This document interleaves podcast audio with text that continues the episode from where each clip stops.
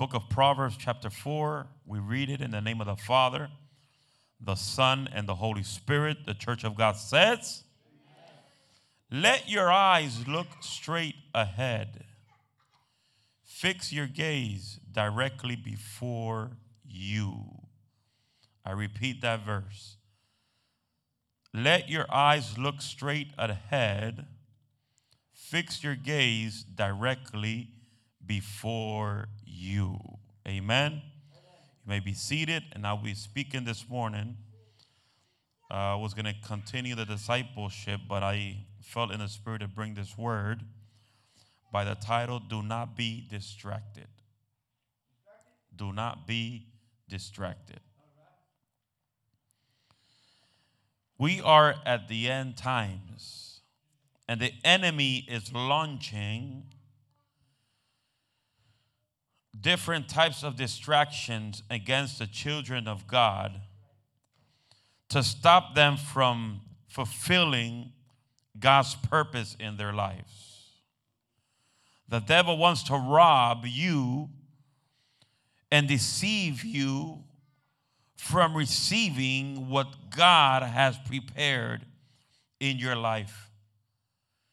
The people that were baptized yesterday, you have to understand that you are doing something that the enemy does not like.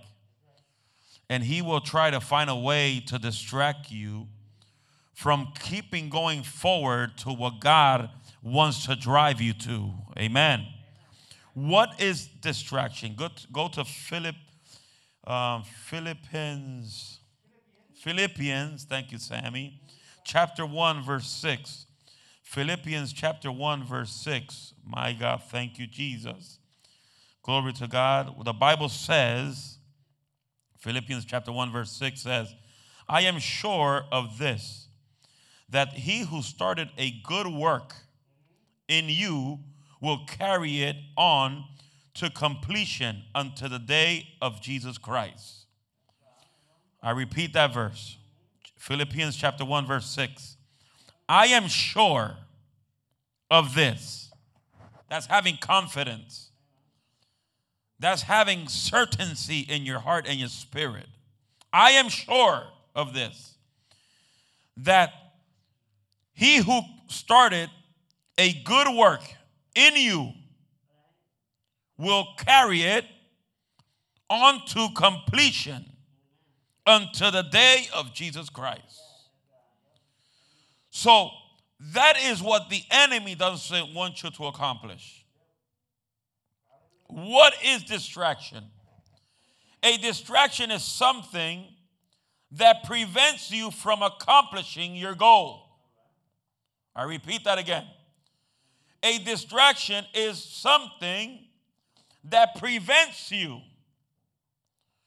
from accomplishing your goals, your calling, your destiny. A distraction can be a person, a place, or a thing.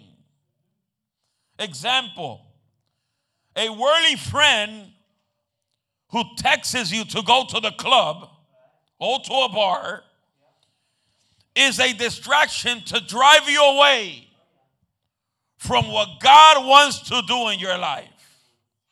Because the enemy, what he will try to do is try to take you away from God's presence, to take you back to where you came out from.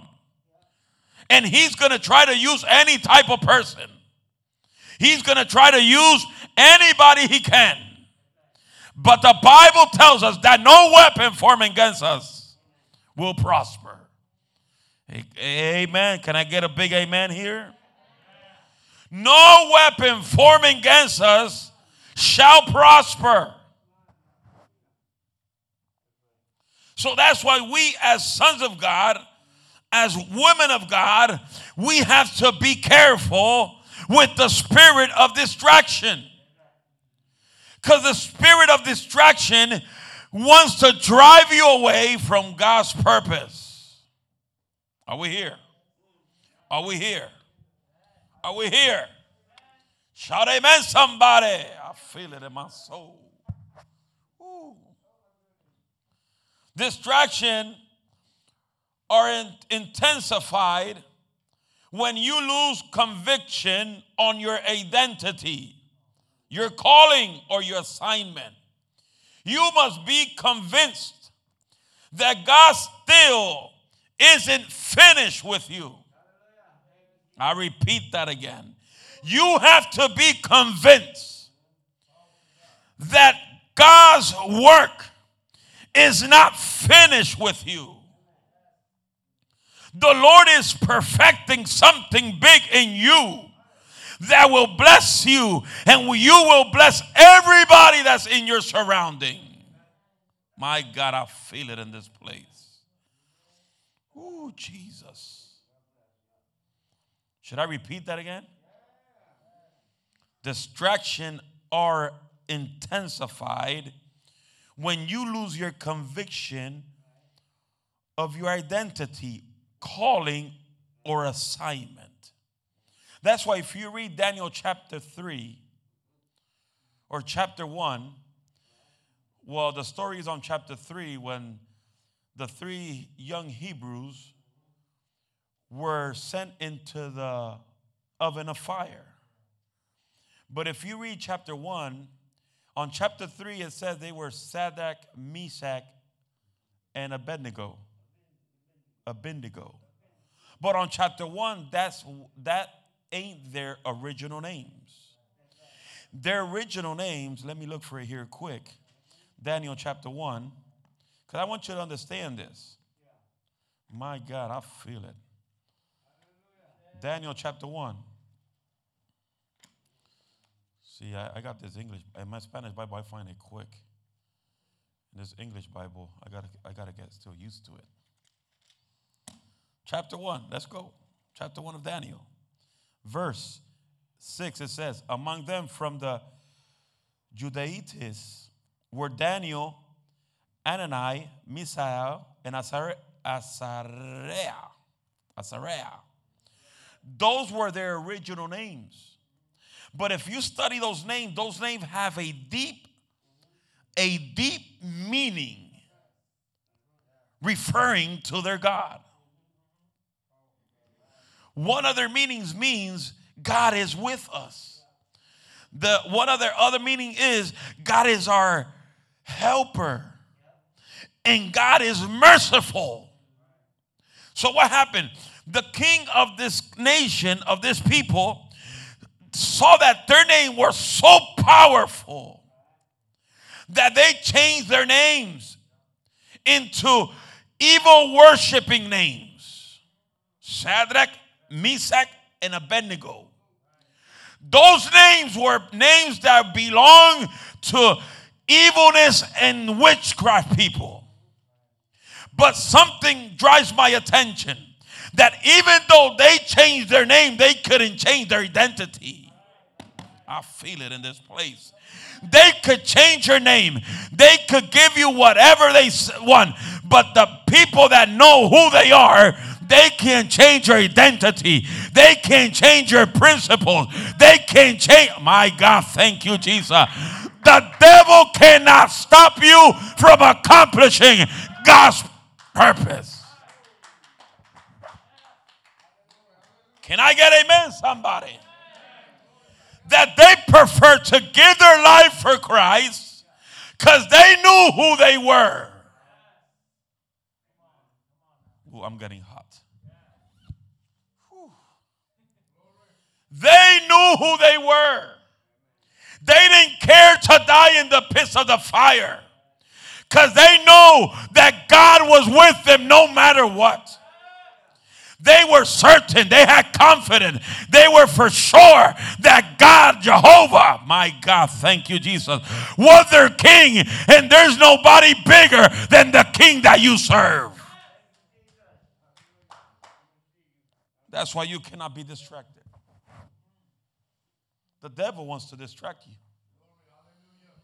He will put anything in your path to try to stop you. Tell your neighbor, can't stop this. Come on, say it again. Say it louder. Can't stop this. Distraction, my God.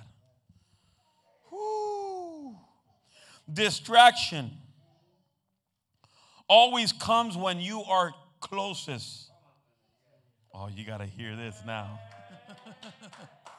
are you ready to hear this? I, think that people in Facebook and YouTube are having a great time with this word. I hear people screaming in Facebook. So if they're screaming in Facebook, you got to scream here. My God, thank you, Jesus. Are you ready to hear this word? Are you ready to hear this word? Are you ready to hear this word?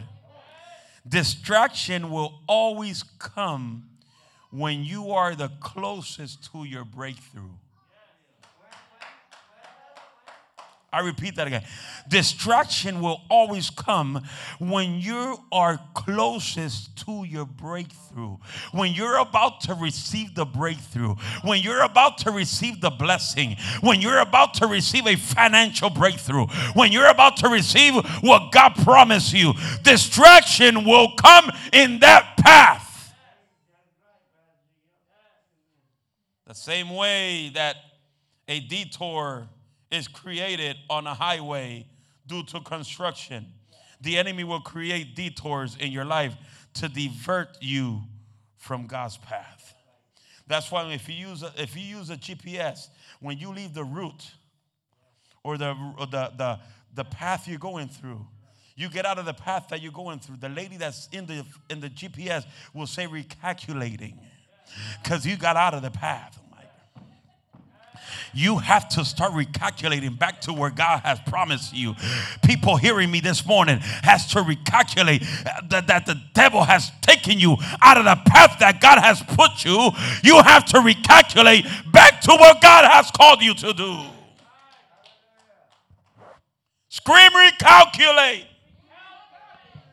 Man, if you scream that loud, I got scared. Angel, give me water, Angel. I feel I feel a fire. I got to repeat this again. Distraction always comes when you are closest to your breakthrough. I'm going to repeat it again. Recalculate. Because distraction will come when you are closest to your breakthrough. Say it, I'm going to say it again. Distraction will always come when you're closest to your breakthrough when you try to wake up in the morning and the tiredness is driving you oh my God, thank you, Jesus. And the enemy tells you, stay in bed. You could go to the next service. Take five more minutes of your sleep, and those five minutes pass by, and you wake up at 9:30 and say, "Oh, the service started. I'm gonna be late." You have to recalculate your time, and if you are tired, go to sleep early. Come on, say amen, somebody. Distraction will always come when you're the closest to your breakthrough.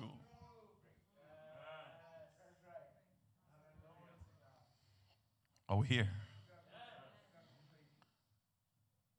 Why, why do destruction come?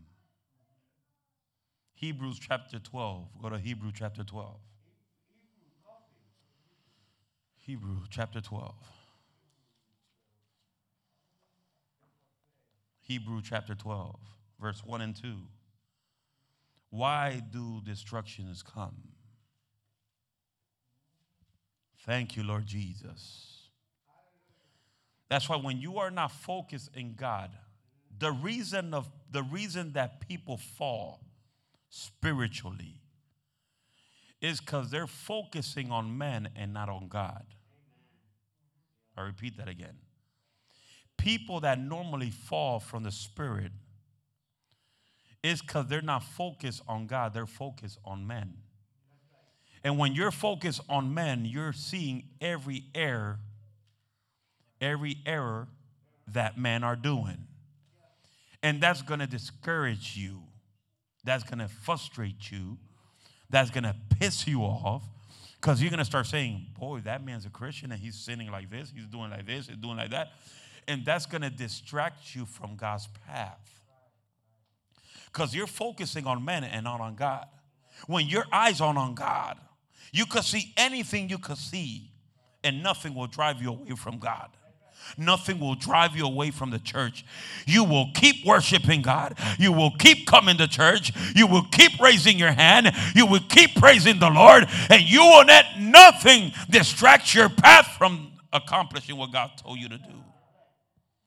Hebrew 12 says, Therefore, since we also have such a large cloud of witness surrounding us, let us lay aside every hindrance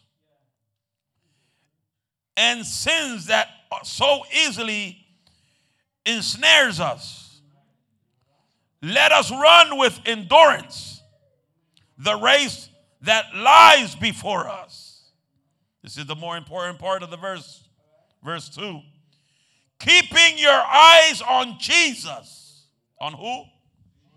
Come on, you got to say louder than that. Come on, louder, louder, louder. That's what the devil don't like for you to scream that name. Because that name is above all names. The devil doesn't like you to say Jesus at your work. The devil doesn't like you to say Jesus in your house. The devil doesn't want you to say Jesus everywhere you walk because that name is above all name. And every knee shall bow to that name. Keep your eyes on the pastor. Keep your eyes on the prophet. Keep your eyes on angel. What did it say? Keep your eyes on Jesus. Whew. The source and the perfecter of our faith. For the joy that lays before him, he endured the cross, despising the shame, and sat down at the right hand of the throne of God. Why do destruction come? As a child of God, you must put every put off everything that this that drives you away from God because the purpose of destruction is to wear you down so you don't run the race that is ahead of you with patience. The devil wants to wear you down. Jesus, my God, thank you, Jesus. The devil wants to wear you down, but Jesus wants you to be an, in, in offense in the spirit. We don't fight with our bare hands. We don't fight with our bare skin. We fight in the spirit. That's why Exodus chapter 14, verse 14 says, Be still. Be still. Don't throw the fist. Be still that I, Jehovah Jireh, will fight for you. You need to learn to see the blessings through criticism, to see the blessing through rejection, to see the blessing through discouragement First, we need to go through it to get to it. See, people don't want to go through the battles to see the blessings. The battles, the tribulations, the criticism, the rejection, the discouragement will drive you to the promised land. You cannot go to the promised land if you don't go through the desert. I got to drink some water. This is, this is deep today. This is deep today. That's why I would say you will never see your promises if you don't go through the desert. The desert will give you foundation. In the desert is when your faith is going to grow. My God, thank you, Jesus. Come on, angel, say something. In the desert where there's nobody around you is when God is going to see how much you love him.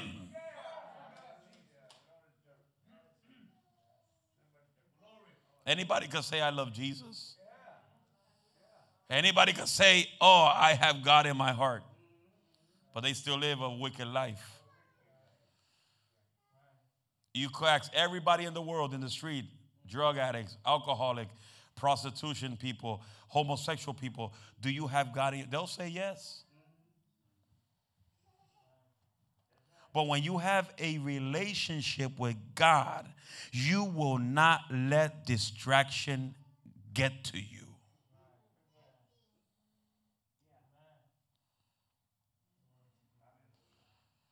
Criticism, rejection, discouragement wants to try to stop you. If I will let all these things bother my spirit, I would have been preaching the word of God today to you guys. Because for me to get where I'm at today, I had to go through different obstacles. Because to get a gold medal or a bronze medal or a gold medal in the Olympics, to get to the Olympics, you have to suffer to get there. An athlete doesn't go to the Olympics overnight. It's a process he has to accomplish to get to that step. To get to the point where he wants to get there, that the seconds he has to run to get there, it doesn't go overnight. Because you have to run a certain amount of minutes or seconds to get to the Olympics. And what that calls for calls for training, is calls for crying, is called for suffering, is called for pain. And if that athletic person doesn't go through this, he will never become a champion as he wants. Because everybody that goes to the Olympics, they want to win the best medal ever. Which one's the best medal? The gold. There's three medals in the Olympics there's a gold, there's a silver, and what's the other one? Bronze. Nobody that goes to the Olympic goes thinking, I'm going to win my bronze and I'm going to win the silver. Everybody goes with, a menta- with the mentality that I'm going to be number one. I'm going to win the gold medal.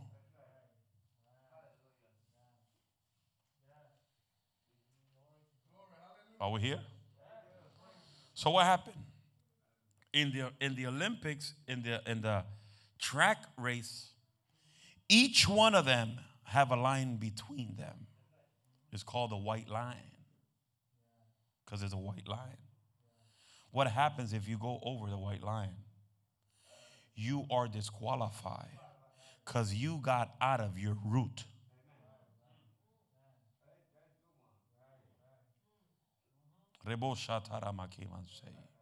You got out of your path. You interrupted the other runner's path. But there's another race that I like. And it's that when the runner's running, they have to jump over an obstacle. And I've seen racers run, jump over the obstacle, and others jump over the obstacle, but their feet didn't jump too high. And they get tangled with the obstacle and they fall down. But they get up and keep on running. There's another race that I like that's called the, uh, the Baton race. Relay race. That they take, they have to work as a team to win the race. So one of them was running, has to pass the, uh, the stick to the other person. And I'm sure the guy that gives it, he tells him, you better move it and run. But when you get out of the white line, when you get on the white line of the other person, you're disqualified. How many people have been disqualified in God's presence? Because they take, they take their focus out of God and put the focus on man. And what happened when they put their focus on man? They lose their ability to look for God. They look the ability to praise the Lord. They look for the they lose the ability. They get distraction from coming to church because they'll say, "Oh, if I go to church, I see people doing this, the same thing they do in the world." So what happened? You took your focus out of God and you put the focus on man. You're being distracted. And what happened? Hebrew chapter 12, verse 1, verse 2 says, Put your eyes on Jesus, not on man, on Jesus. Satan wants to wear you down so that you do not go to the cross.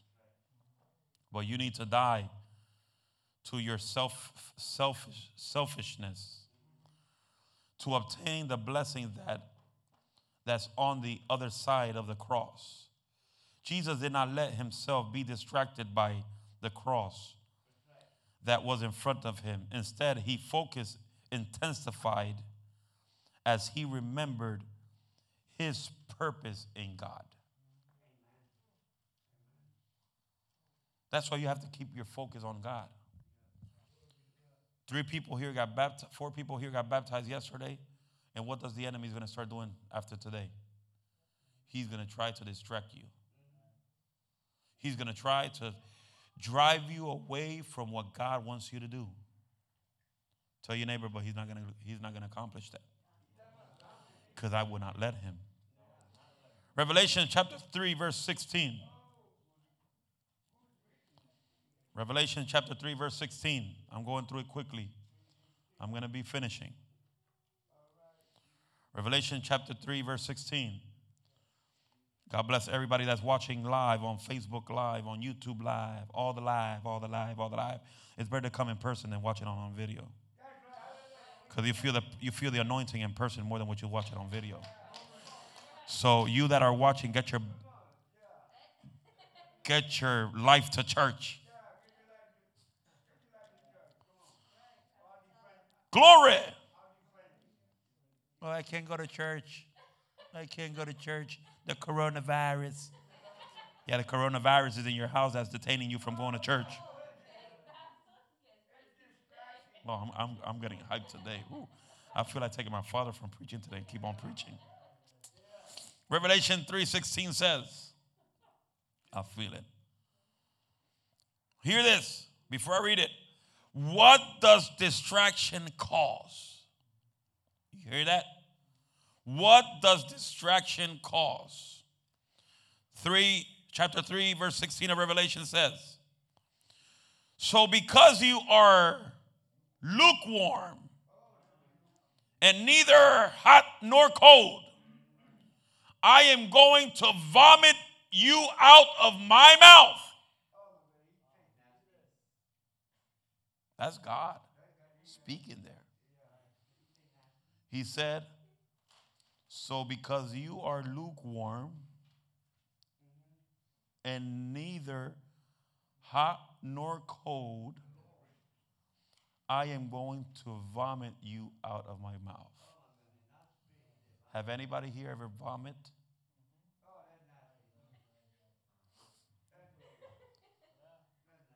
Yeah, it's nasty. But what starts in your body before you vomit? Nauseous. Your belly starts going gulu gulu. Gulu gulu. You still feel that. That happened to me a couple a couple months ago. A couple weeks ago it was? A couple weeks ago. I was craving Chinese food, and it was years I don't eat Chinese food and I order a pork fried rice from 4th Street. Yeah, don't go there. Don't order on that Chinese food. And I ordered pork fried rice. I ate it with joy. My wife ate with joy. My daughter ate with joy. But as soon as I finished, I went, boop! I felt that right in my center. I said, What in the world is that? And I asked my wife, Are you okay? Yeah, I'm fine. Are you okay? Yeah. I told I'm not okay. I'm going to sleep. I felt sharp pain right in the middle of my stomach. Took a shower, went to sleep. That was around 9:30, 9:30 p.m. At four o'clock in the morning, I woke up, ran into the bathroom. I woke up my daughter. That's how loud I was screaming. And she goes to my to my wife, Mom, Daddy's having issues. I am scared. And he is screaming loud in the bathroom. My wife comes out and say, Are you okay? She went back to bed.